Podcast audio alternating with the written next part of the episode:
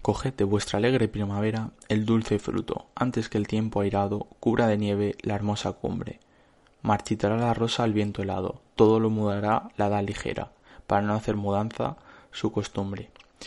Hoy me gustaría empezar con este poema que decía Garcilaso de la Vega en el soneto 23 y que hablaba de, bueno, de la fugacidad del tiempo.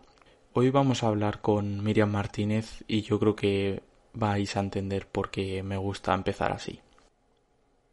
Y bueno, Miriam, pues siempre un poco la primera pregunta para romper el hielo, siempre me gusta preguntaros cómo os encontráis, tanto mental como físicamente, en este momento de, año, en este momento de temporada.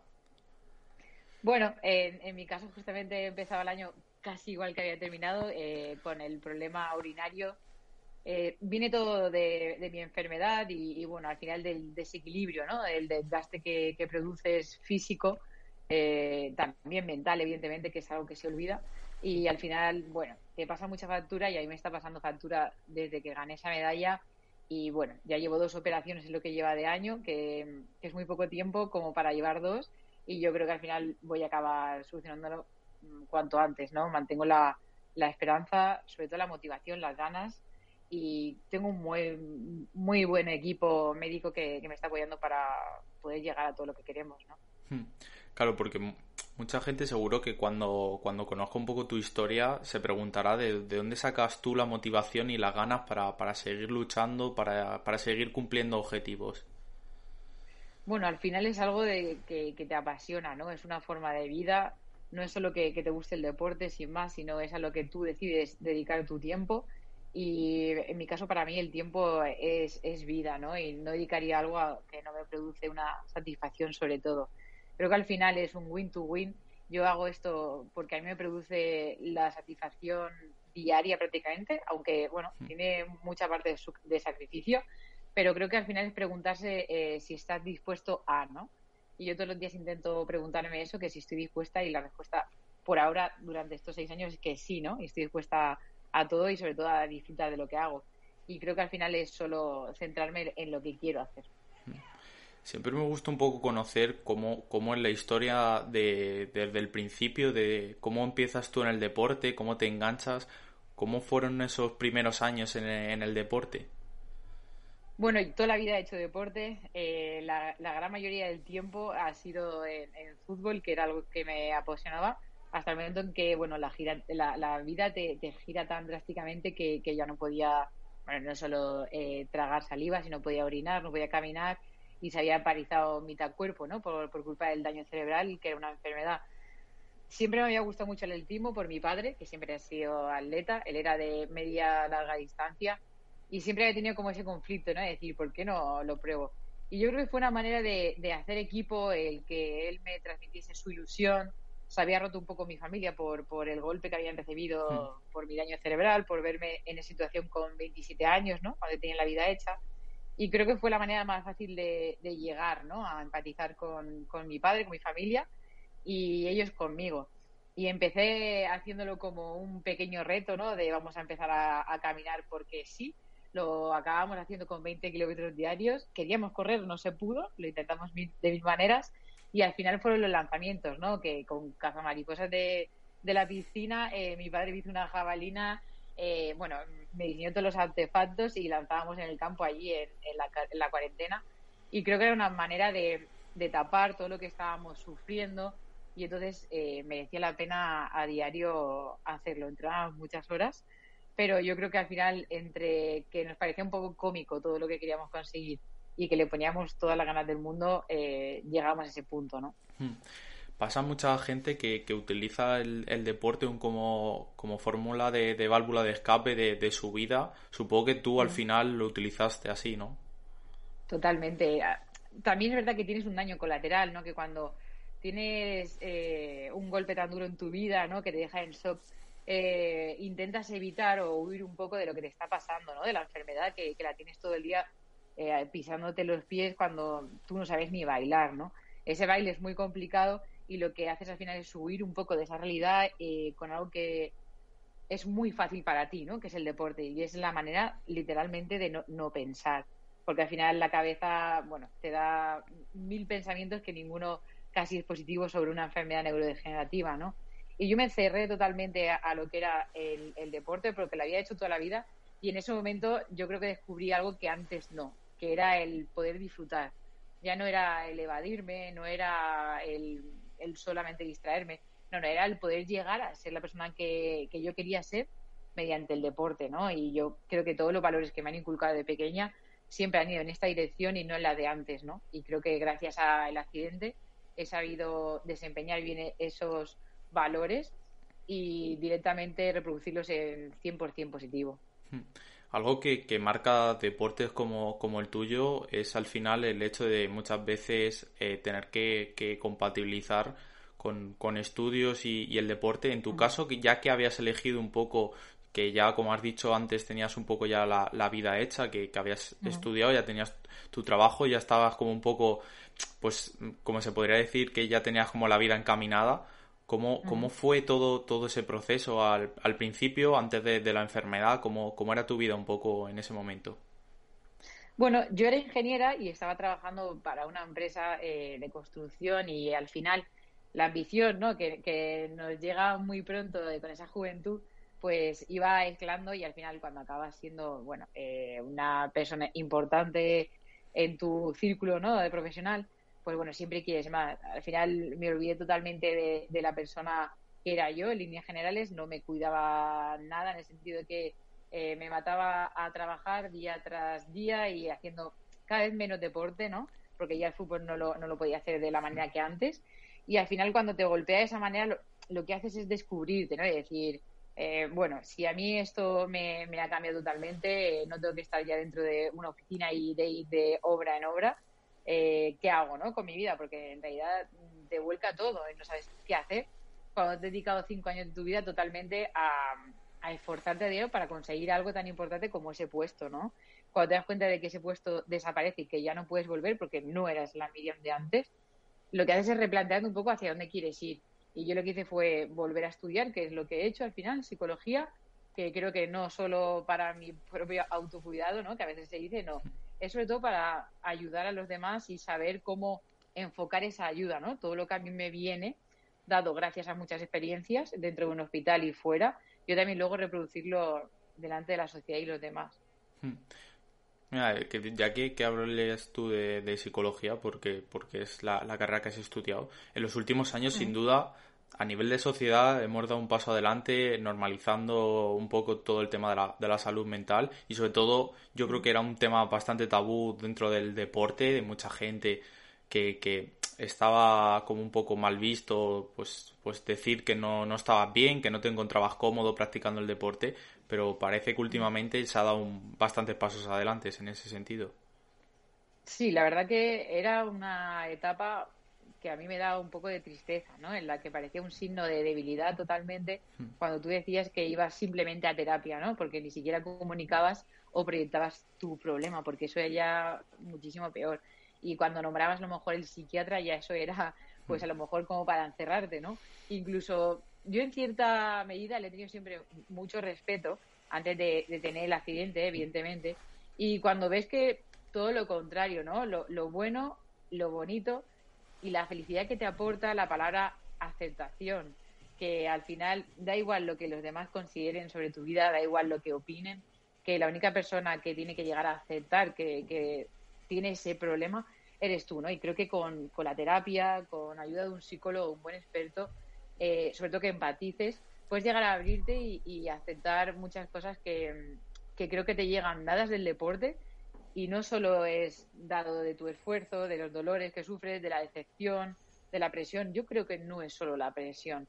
Yo creo que al final es todo, toda esa fuerza que ejerce en ti eh, el tener que ir todos los días a sufrir un, un, daño y luego tener que evitar otros muchos, ¿no? Pero al final eres como un háster dentro de un calcetín, ¿no? Que es el depresivo, el aislado, que si no te gusta mucho acabas cayendo, ¿no? Y creo que es lo que pasa con muchos deportistas, que la propia presión que, que se autoexigen caen en vez de aceptar la situación que tienen, ¿no? Y es decir, evidentemente sufro ansiedades, sufro tensiones, eh, pánico, hay mucha gente que, que lo sufre, yo he en algún momento por mi enfermedad o en una situación así médica muy grave y lo tienes que aceptar. Y creo que si grabásemos en muchas pistas de atletismo o cualquier otro campo de otra disciplina, la palabra aceptación y estás dispuesto a, yo creo que entraríamos con, con otro pensamiento y saldríamos con otro y evolucionaremos bastante, bastante, bastante. Sí, claro, es que a todo, a todo esto se, se une el fenómeno de las redes sociales que ha aparecido en el deporte en los últimos años, porque claro, hace, o sea, hace a lo mejor 20, 30 años, pues, pues tenías la prensa, tenía, pero claro, ahora muchos deportistas, sobre todo cuando estás en, en, lo más alto, que hay mucha gente que tiene depositadas esperanzas en ti, cuando no consigues el resultado, eh, sobre todo en España que somos muy de matarnos entre nosotros, eh, como, como lobos a, a, por, a por él. Eso es, somos muy de olvidarnos, ¿no? De olvidarnos quién nos ha dado cariño y quién nos ha aportado a nuestra vida, ¿no? Yo siempre he dicho que yo el ganar una medalla en Tokio, por ejemplo, en esas Paralimpiadas, no supuso nada a nivel material eh, y mucho menos económico, evidentemente, unas Paralimpiadas, pero sí que supuso un antes y un después el saber quién iba a estar ahí, ¿no? En ese momento, sobre todo el post-Tokio, que sufrí luego eh, esa meningitis, esa fisura en la médula, esas operaciones y esos tres años que estoy sufriendo, eh, yo me he dado cuenta de quién va a estar y quién no va a estar, ¿no? Y bueno, al final, ves que las redes sociales, si lo enfocas de una manera positiva hacia ti, no hacia los demás, dejas de patrocinios, de colaboraciones y demás, y realmente quieres escribir tu verdad o tu legado, ¿no? Como Miriam Martínez, lo puedes hacer muy bien. Es verdad que te tienes que olvidar un poco del mundo hater, porque yo a escuchar porque vas un día en silla de ruedas, porque otro día vas caminando, y es como que tienes que dar siempre tu, mm. ¿no? tu, tu boletín médico y decir, oye, por esto, ¿no? al final no valoran que un día puedas ir de pie, otro día puedas subir una bici, otro día mm, tengas que ir en esa silla o a ese hospital. Yo creo que tantas explicaciones sobran cuando realmente eres tú leal a ti mismo. A mí me vienen muy bien las redes para ser leal y honesta a mí y al resto, para intentar ayudar al resto en una situación que a mí me ha supuesto bastantes problemas, sobre todo de aceptación, ¿no? Sobre todo a la hora de la enfermedad, la sociedad es, como tú dices, bastante cruel, en el sentido que nos olvidamos muy rápido de quién tenemos enfrente y no solo somos deportistas de élite o no, paralímpicos, olímpicos o futbolistas o lo que seas, sino que eres una persona humana que tiene sentimientos, emociones y que los pensamientos pueden ser bastante dañinos eh, con, con, una, no sé, gratitud fin al mundo que dices, no, no puede ser que sea tan, tan gratuito este daño que se produce cuando no es así. Cuando alguien enseña tu vida, creo que es de agradecer y, y no de, de decir lo mal que lo hace o lo bien que deja de hacer. Con todo, con todo esto que, has dicho, eh, me, me, surge un poco la reflexión que, supongo que te habrá pasado, que al final tú que has tenido como la oportunidad, gracias por ejemplo a la medalla que conseguiste en Tokio, de conseguir mucha gente que, ya que has dicho que un poco en redes tú contabas tu historia y que eras un poco leal a ti misma y hablábamos de aceptación, supongo que habrás conseguido mucha gente que le costaba a lo mejor aceptarse como era, que, que teniéndote a ti como ejemplo, haya podido llevar a cabo esto. Yo creo que esta es la parte más bonita, sin duda. Yo creo que por eso me duele a veces que nos olvidemos de, lo vital, de lo básico, que no volvamos a lo básico de la vida, ¿no? Como cuando vas al deporte, que es lo básico, ¿no? El disfrutar. Yo disfruto muchísimo, a veces me emociono mucho leyendo mensajes privados de la gente, no solo cuando hago encuestas, ¿eh? cuando subo un vídeo o simplemente cuando veo que alguien se desahoga conmigo, porque sinceramente cree que puedo llegar a empatizar, que yo lo intento mostrar simplemente, que yo también sufro cosas muy reales, por eso intento ser honesta con lo que yo sufro y lo que llevo a diario, aunque haya gente que no esté de acuerdo, sí, como todo, ¿no? En las redes, pero lo más honesto posible para que el mundo vea que también puede llegar a abrirse y, y, estar dispuesto a, ¿no? Que yo es algo que me grabo y te he dicho antes. Y sobre todo el proceso de aceptación, que lo primero es poder llegar a contarle a alguien, ¿no? Si que te juzgue, o sin que te llegue a decir que es una tontería o que te diga mm, qué problema tienes, ¿no? Simplemente que te escuche, que tú veas que la vida es eso, ¿no? El, seguir una y otra vez y que por mucho que las, las alas a veces se te corten, creo que te puedes llegar a reinventar cada día y es lo que yo intento eh, mostrar cuando la gente me, me, dice qué problemas puede llegar a tener, porque gracias a Dios no todos son de salud, pero mm. eh, evidentemente los otros creo que perjudican a la salud mental que yo creo que es casi mucho más dañino que, el físico a veces. Hmm. Hablabas tú de la palabra reinventarse y yo creo que es algo que, que tuvisteis que vivir muchos cuando a principios de 2020, bueno, principios eh, en torno a marzo, llega el. COVID y claro, había unos Juegos Olímpicos, Paralímpicos, eh, pues cinco meses después se cancelan. Eh, ¿cómo, ¿Cómo se vive un poco todo ese proceso de incertidumbre? Bueno, a mí me benefició muchísimo porque yo cuando estuve en el lanzamiento empecé en esa época más o menos y a mí me vino muy bien, por, por, por desgracia, la verdad, mm. el hecho de que se paralizasen un poco las competiciones para yo para competir después, ¿no? Si no, no hubiera ido porque esas competiciones no estarían, ¿no? Probablemente. Pero a mí me vino bien el que se pudiera posponer y luego empezar a hacer las marcas. Pero es verdad que fue muy complicado el llegar a entrenar o simplemente eh, saber cuándo tocaba cada cosa, ¿no? Porque no tenías el respaldo al lado de tu entrenador o simplemente una visión de cómo iba el resto. Y empezaba a ser un poco anecdótico, ¿no? Saber eh, qué metros estaban lanzando las demás cuando no había nada colgado y de repente luego te encontrabas que la gente estaba bastante equiparada, ¿no? Y la sorpresa luego vino que eh, Rusia quedó en primer puesto cuando no había lanzado ni competido hasta Tokio, que estamos hablando de 2021. Entonces, yo creo que el caos que supuso la cuarentena, no solo para poder llegar a entrenar y mucho después, porque la gente lo que no sabe es cómo entrenábamos luego, no solo en el momento en el que todo el mundo está eh, en casa, sino cuando luego salimos y están todos los centros deportivos cerrados, teníamos que entrar con, con un pase eh, como que teníamos una competición internacional importante, si no, no pasábamos a mm. poder entrenar. Y claro, eso era bastante duro porque necesitabas una clasificación internacional, un ranking, y era complicado porque te ponía mucha tensión añadida eh, innecesaria. Y bueno, por eso hubieron tantas sorpresas de repente en Tokio 20, en el 21, porque había gente que no estaba ni clasificada anteriormente. Hmm.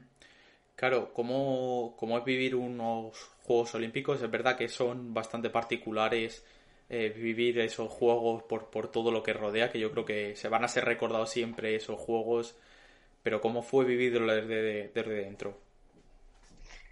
A ver, la verdad que, o sea, creo que es algo que no se puede llegar a explicar con, con palabras, sino viendo la emoción que produce al final mi mirada cuando hablo de, o me preguntan por, por la Villa Olímpica, o cómo pasábamos ahí los días, o la burbuja de 15 días antes, ¿no? En Barcelona. Creo que el miedo eh, yo realmente lo pasé cuando no me quería contagiar antes de ir a Barcelona, ¿no? Y, tenía esa tensión de decir, te voy a entrenar, pero no me puedo contagiar. No ya solo por, por, por un COVID, ¿no? Sino por el hecho de que no quería perder la oportunidad algo que había construido. Y bueno, una vez nos quitamos la tensión de que no estábamos contagiados, eh, luego allí en la Vía Olímpica era bastante curioso porque por la mañana teníamos todos los días una prueba para ver si estábamos contagiados y era bastante duro pensar que te podían haber contagiado en el comedor, porque había miles de personas, imagínate un comedor para tantos países, en el que cualquier tenedor que hubieras tocado que otra persona y hubiera cogido antes, te podía contagiar, ¿no? Es verdad que las medidas eran bastante estrictas, no salíamos para nada, solamente para entrenar, nos dividían muy bien por, por disciplinas para que no coincidiéramos mucho en los autobuses, mascarillas, la humedad que había se te pegaba a la boca y mm. tenías que utilizar como cuatro o cinco al día que yo cuando vi todas las que nos habían mandado, digo, ¿para qué? Sí, sí, tenían razón. La humedad te, producía no solo el agobio, sino de llevar mascarilla y entrenar con la mascarilla eh, en un gimnasio levantando pesas, imagínate lo que era. Era muchísimo agobio y a un momento en que hacías un poco de trampa así, pero tampoco mucho, porque decías, tampoco me puedo contagiar, pero fue un poco cómica esa parte, ¿no? Es decir, me estoy ahogando literal, pero te voy a aguantar hasta la competición. Eh, son recuerdos demasiado bonitos, digo que demasiado, porque creo que en París no se va a volver a, producir otra vez, ni, las personas que fueron al Río lo, piensan así, evidentemente, pero creo que Tokio fue especial por lo, el sacrificio que fue llegar hasta el día de la competición, la incertidumbre, jugar con esa incertidumbre de puedo competir, no puedo competir, creo que no va a pasar en otro, ojalá que no pase, evidentemente, pero yo tengo los mejores recuerdos de mi vida en esa Villa Olímpica por el hecho de cómo se vivían las emociones dentro, ¿no? Es decir, la gente cómo venía de cada entrenamiento, la motivación, desmotivación. En mi caso, sufrí allí un, golpe bastante duro que fue un brote de mi enfermedad. Y al final te das cuenta de que todo sale de la fuerza mental que hablábamos antes, ¿no? El poder reinventarte. Y allí la gente creo que lo demuestra en, como un gran hermano, ¿no? En 24 horas te puede enseñar casi una vida. Hmm. Al final parece el, el guion de, una película de decir que parece que se te va complicando todo. Y, y claro, llega el día de la competición con un poco de incertidumbre de, rendimiento, supongo, no sabías un poco cómo, cómo ibas a reaccionar. Y, al final hablamos antes de, sorpresas que, que, había en esos juegos. Y yo creo que tú, no sé si, es así, pero te llevaste un poco sorpresa al, conseguir esa medalla de plata. Sí, la verdad que sí. Eh, si me hubieras preguntado tres semanas antes de, irme a Barcelona, iba como número uno del ranking mundial y teníamos muy calibrado lo que podíamos llegar a lanzar y estábamos por los 11 metros lanzando, no con facilidad, pero sí que podíamos lanzarlos. Eh, lanzamos por encima de los 11, casi 12 en Barcelona. Bueno, cuando vino el brote, como es mi enfermedad, va cursa a brote, es decir, un día puedo ir caminando, otro día tengo que ir en silla, lo que hay, otro día no puedo ni, siquiera respirar, otro que nada, pues tocó allí, ¿no? Por el cambio de presión, hacía muchísima humedad, mucho calor, un cambio horario muy, muy fuerte de siete horas, un viaje de treinta y pico horas, y cuando se te cruza todo eso, pues bueno, es como el día que pillé la enfermedad, ¿no? Que me vino el daño cerebral, no, no me preguntaron si estaba dispuesta pero yo te digo que siempre respondí que sí. Entonces, cuando vi que no podía levantarme esa cama en seis días, pero me ayudó todo un equipo médico, eh, yo pillé la motivación de, ellos mismos, de la ilusión que ellos ponían. Ese día me levanté, lancé y ellos no sabían ni siquiera si yo podía ir al estadio, no sabían si iba a pisar el estadio y yo me levanté ese día de la cama para competir y no podía ni caminar. O sea, yo iba totalmente fatal y ver que había lanzado tanto para lo que podía, porque no podía ni moverme, eh, para mí fue un logro. Y fue una sorpresa porque del oro que pensábamos que iba a conseguir, luego todo se fue al traste de tal manera que no sabíamos si íbamos a volver en una silla de ruedas o en cama o con, a saber con qué, con un respirador o con una sonda. Y volver con una medalla de plata, la verdad que eso no, no, no tienes palabras como para poder decir lo que sentí. ¿no? Yo solamente digo que mi familia lloró muchísimo y yo lo he llorado años después la, la emoción que, me produce ver la superación que puedes llegar a tener en un momento tan crítico. Claro, muchas veces se dice que, que, deportes como puede ser el atletismo son individuales, pero claro, cuando cuentas esta historia y ves todo el trabajo y toda la gente que hay detrás, yo creo que la afirmación de que es individual no, no, estoy muy de acuerdo. No, el, la, la, cara que sale o la cara visible es la mía, pero nada, en absoluto es individual. Es un deporte en equipo, de muchísima colaboración, de cooperar mucho y de dar el 100% todos. Si uno de los pilares, para mí hay muchos pilares dentro de mi vida deportiva, eh, flaquea, puede flaquear todo, ¿no? Eh, yo he tenido mucha suerte con tener un equipo médico excelente, o sea, excelente eh, de médicos y de fisios, porque a veces nos olvidamos de los mm. fisios, el pedazo de trabajo que, realizan allí, al frío, al calor, tantas horas que echan, los médicos 24, con, 24 horas conmigo, intentando que, eso realizase algo positivo en algún momento. Y sobre todo cuando eh, todo el atletismo te apoya, ¿no? Porque es como, bueno, una puede llegar a ser saltadora, el otro puede ser velocista, pero siempre tienes el aliento de tu compañero velocista o tu compañero, por ejemplo, yo de Héctor y de Kim, que eran lanzadores, que eran mi equipo, ¿no? Y al final yo siempre he dicho que yo no gané una medalla, sino que al final gané una vida gracias a la cooperación de todos. Sí, claro, con, con esto que, que, comentas me surgen dos cosas, dos temas de, de, los que hablar. Claro, al final yo siempre estoy muy, muy de acuerdo y hablo mucho y pregunto a la gente, porque claro, uno de los secretos para mí muchas veces del éxito, de lo buen o mal resultado que consigamos, es esa piña que comentas tú, que hacemos siempre, somos muy cariñosos, siempre se dice que, los españoles comparado con otros eh, países somos muy cariñosos y yo creo que es uno de los secretos siempre como, como ves, cómo nos apoyamos entre nosotros, que está compitiendo uno y están el resto pendiente de, lo, que, de lo que está haciendo. La verdad que eso es muy importante y, es algo que se tiene que valorar muchísimo más y, bueno, y, dar una gratitud enorme porque al final eh, no solo estás tú ahí lanzando, sino que detrás hay un equipo que no sale dentro de las cámaras o cuando vas a coger la medalla, pero yo recuerdo algo que, a mí me produce mucha alegría y eso no se puede borrar. El momento que recojo la medalla, están gritando el equipo técnico eh, español y, se oye ese grito gracias a que el, estadio está vacío. Mm. Entonces ellos lo llevaban, llevaban todo un estadio eh, vacío con seis personas, siete del equipo español. Eh, eso es tremendo y eso te dice lo que te lleva a impulsar, ¿no? el trabajo de ellos más, más el que tú pones en ese momento, ¿no? Que al final es eh, o un buen lanzamiento o un mal lanzamiento, creo que quien luego te hace pasar ese duro golpe de si es un mal lanzamiento es tu equipo, ¿no? Y al igual que luego quien te reproduce esa felicidad es la cara de tu equipo cuando vas con la medalla. Y yo le puse la medalla a cada uno de ellos encima porque es que ya digo que no era, no era mía, a mí me pesaba, eh, era de todo un equipo y de incluso la compañera de habitación que tuve, Sara, de, compañeras de piso como Desi, Adi, eh, Sara, eh, al final lo hace todo, ¿no? El que esas personas se levanten con ilusión se le contagia. Y creo que es muy fácil jugar en equipo. Claro, lo, otro que, había pensado muchas veces, al final la situación eh, paralímpica es un poco de menor visibilidad que, puede tener la situación del, atletismo olímpico, pero claro, a nivel de resultados lo pienso y mencionabas antes tus, tus compañeros de, lanzamiento y claro, a nivel de lanzamientos eh, olímpicos estamos bastante mal, cuesta un montón conseguir clasificar a europeos, mundiales, Juegos Olímpicos. Claro, han mencionado gente que ha ganado, que como peor ha ganado una medalla de plata en unos Juegos. O sea, que, que ese es el nivel.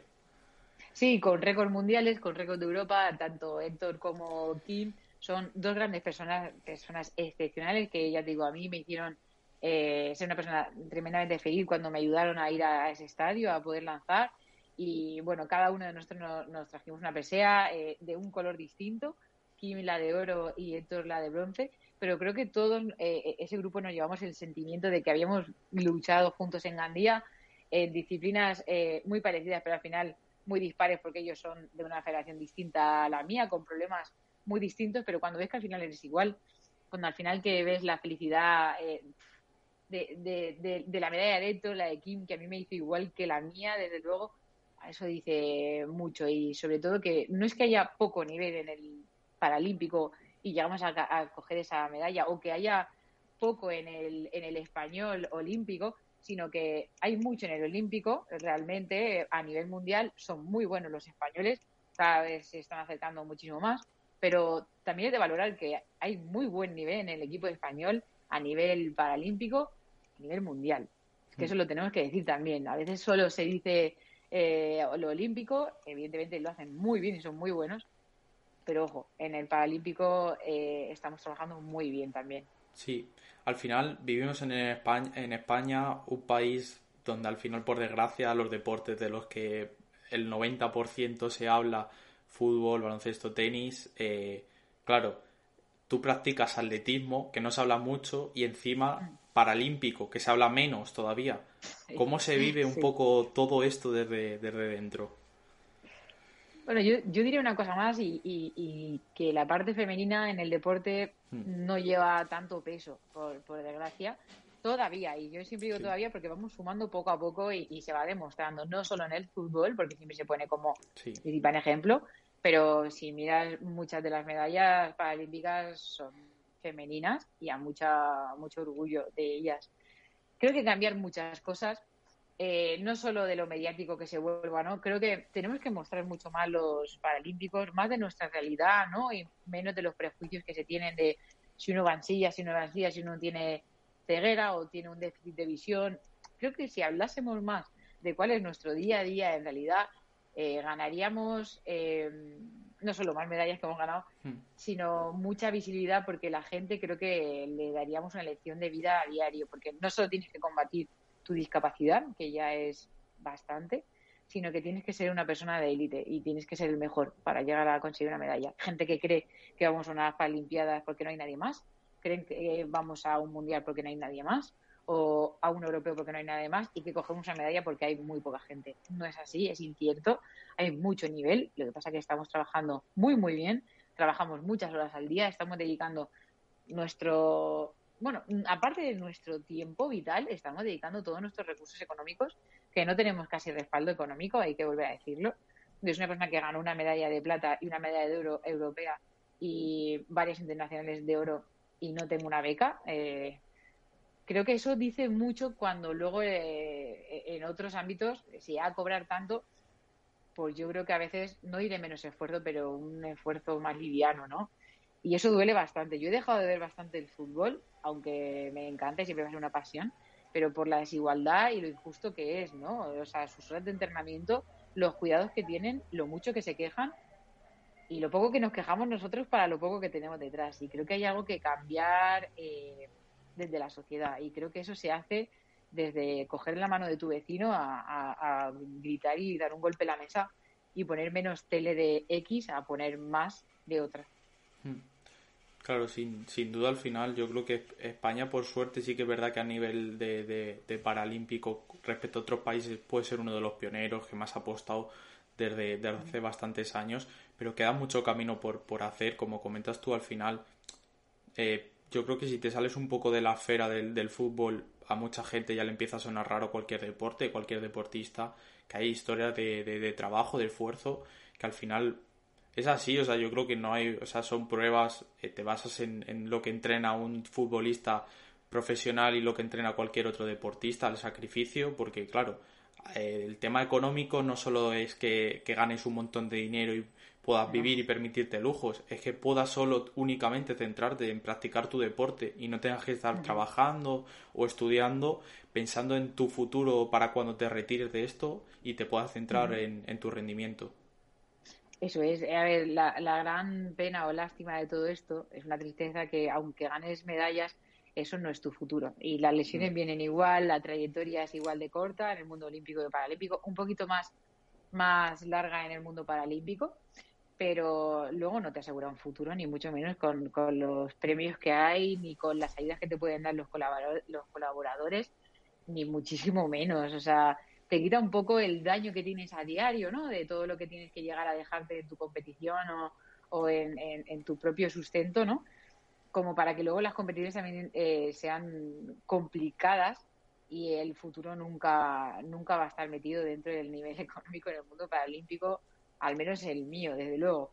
Y gracias a Dios ya pues mi, mi vida profesional, mi, mi vida económica sustentada, porque había trabajado ya años, y bueno, eso no, no te dice que luego vayas a tener la salida, es lo que me da pena, la mm. gente se deja la vida entrenando muy duro, tanto nadadores, atletas, ciclistas, bueno, pueden nombrar todas las disciplinas, para que luego cuando acaba el mundo paralímpico, aparte que no saben ni quién eres y cuántas medallas has ganado o has dejado de ganar, mm, no vas a tener ese, esa liquidez económica de parte de, del mundo deportivo, ni de mm. broma.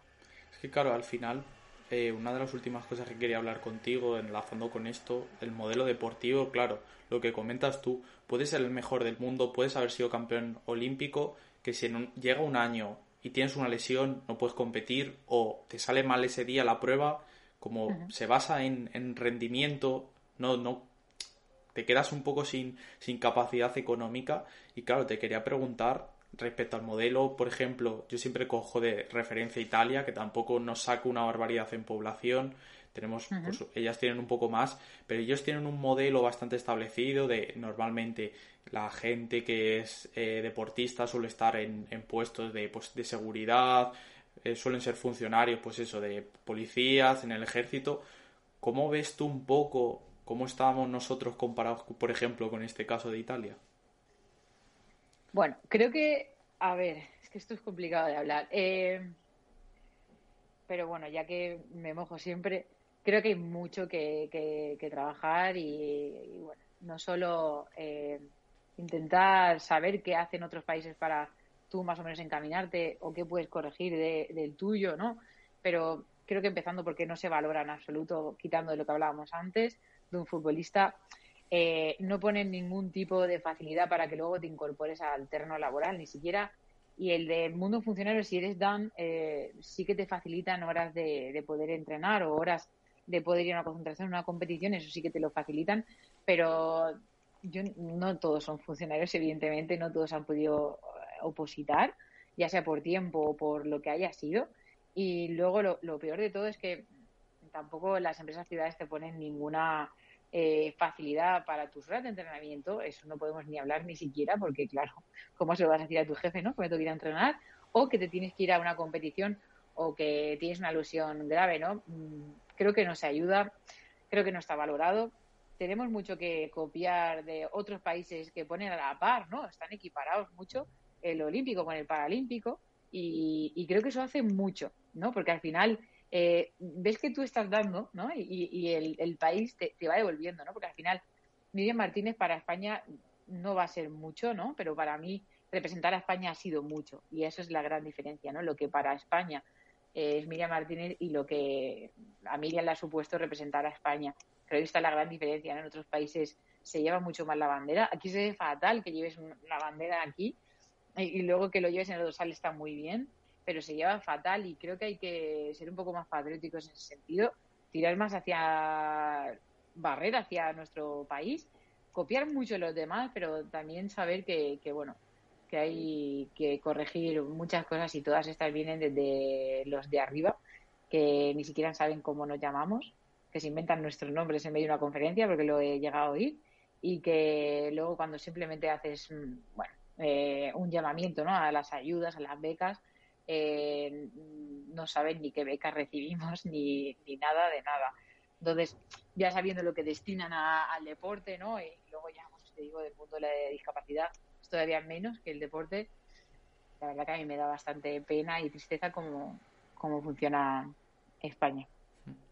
Por último, te quería preguntar, que te he preguntado un poco cómo se habla de pasado, presente y de cara al futuro. ¿Cómo te ves tú? ¿Cómo es eh, tu futuro en el deporte? ¿Cómo te ves tú en unos años? Bueno, yo lo que tengo ya como muy meditado, ¿no? Es el que cada día me hace preguntando que, si quiero seguir en esto y sobre todo si quiero estar en el foco, ¿no? de bueno, lo que produce el estar haciendo clasificaciones, competiciones. Y bueno, eh, a día de hoy tengo dudas en cuestión de cómo hacerlo y dónde, por el hecho de, todo el daño que he recibido después de esa medalla y que me ha faltado mucho apoyo por, por ciertas partes, ¿no? A, la hora de que luego cuando eh, empeora tu enfermedad o tu salud, mm, la gente no responde en absoluto. Y he aprendido a que sí que puedo dar la cara por mí misma y por el equipo que, que tengo al lado. Entonces, creo que ahora tengo la libertad eh, de poder elegir lo que quiero, cómo quiero hacerlo, que a lo mejor antes no la tenía tan arraigada dentro de mí. Y creo que ahora si Miriam Martínez eh, vuelve a sonar en prensa o tú vuelves a escucharme, Dani, eh, creo o espero que, que, va a estar haciendo lo que más le gusta. Creo que va a ser muy feliz mientras lo está haciendo y creo que en eso estoy intentando encaminarme ¿no? con mi salud y estar un poco mediando, ¿no? ¿no? que no sea dejarme la vida por, por, por, el deporte, pero es verdad que mi vida es el deporte, lo podría resumir así, que voy a seguir siendo una persona perseverante y que yo creo que todo el mundo debería tener en su vida una dosis de deporte porque da felicidad a más no poder. Mm. Y ojalá poder decir que París es el objetivo ahora eh, principal Mm, no me gusta mentir y creo que no lo es en estos momentos por el estado de salud, pero lucharé por estar ahí de una forma u otra. Bueno, Miriam, siempre antes de, despedirme me gusta dar la, oportunidad a la invitada por si quiere añadir cualquier cosa que, pueda hacerlo, así que es el momento por si quieres añadir algo.